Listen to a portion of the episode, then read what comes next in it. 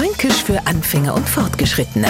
Heute Rutzs Wasser. Und Rutzs Wasser ist bei uns in Franken eine Gefühlsregung und zwar eine aus tiefstem Herzen. Besonders gut kennen das kleine Kinder. Nein, erst wieder gesehen in der Stadt in der Spielwarenabteilung von einem Kaufhaus. Ein kleiner Bau hat sie offenbar total in Ritterburg mit Plastikfigürle verliebt, wollt's nicht mehr hergeben und auf einmal mauer sie vor seine Eltern Ohren, kommt die los.